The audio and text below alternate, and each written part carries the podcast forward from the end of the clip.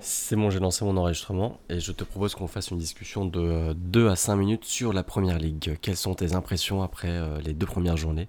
Qu'est-ce que tu penses euh, des équipes, notamment d'Arsenal?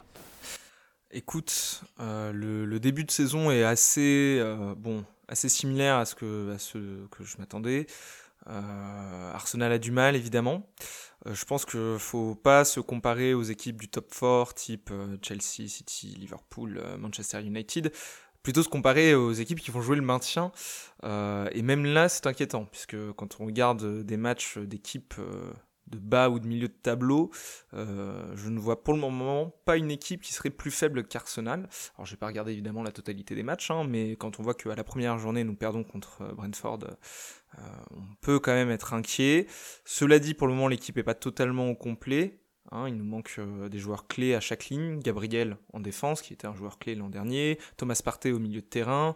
Euh, en attaque, bah, il nous manque un, profil qui est celui de la casette qui, semble-t-il, serait sur le départ. Mais en tout cas, il nous manque un joueur de type pivot devant pour servir de point d'appui. voilà, donc difficile d'émettre un jugement euh, définitif après euh, deux journées, mais euh, plutôt pessimiste quant à la saison qui s'annonce. Voilà. Et toi, William Qu'en penses-tu de ce début de saison de Première Ligue? Avec un match nul hier de Man United contre Soton.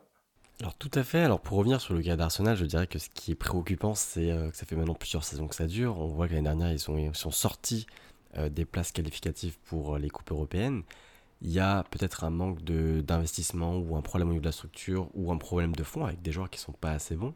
Et ça me fait penser au Manchester United il y a peut-être 3 euh, ou 4 ans où les joueurs étaient tout simplement pas assez bons pour que Manchester United aille plus haut.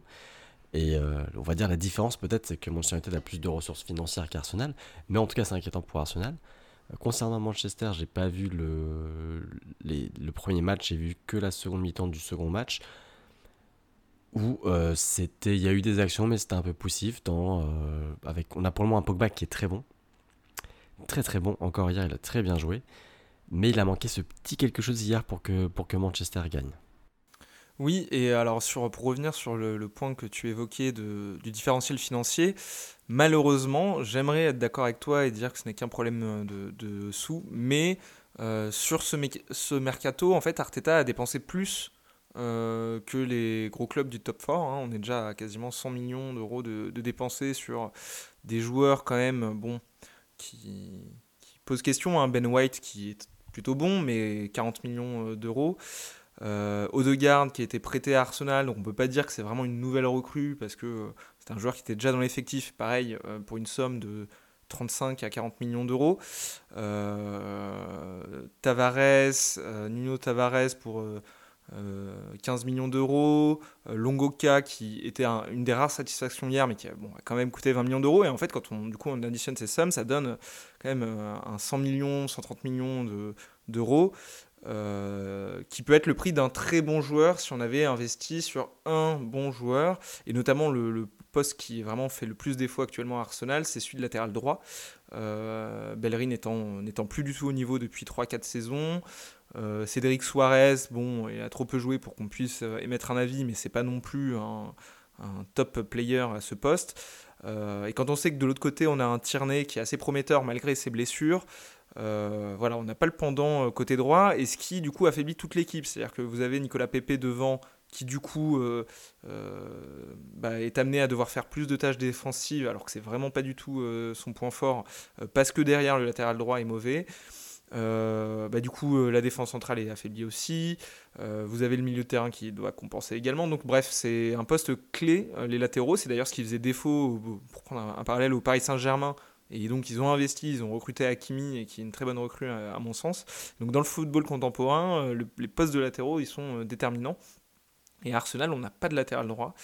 donc, pour en revenir à ce que je disais, est-ce que j'aurais pas préféré investir 100 millions d'euros pour aller chercher un latéral droit euh, qu'on aurait pu attirer euh, uniquement par un gros salaire, parce qu'actuellement, il n'y a aucun joueur qui veut venir à Arsenal. Hein. Euh, clairement, on ne joue même pas la, Coupe d'Europe.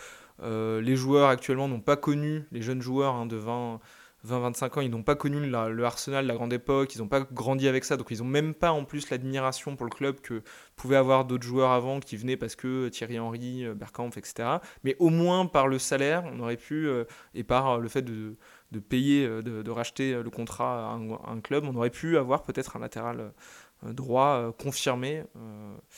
voilà.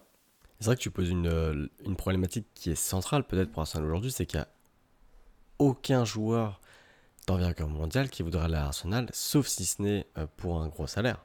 Le projet sportif n'est pas très intéressant. Il y a les investissements qui étudient 100 millions d'euros, mais c'est, euh, je ne me rappelle plus combien a été dépensé l'année dernière ou d'avant, mais c'est assez faible par rapport à d'autres clubs. Ce qu'ont pu dépenser City, United, Liverpool au cours des 4, 5, 6 dernières années, ou Chelsea encore.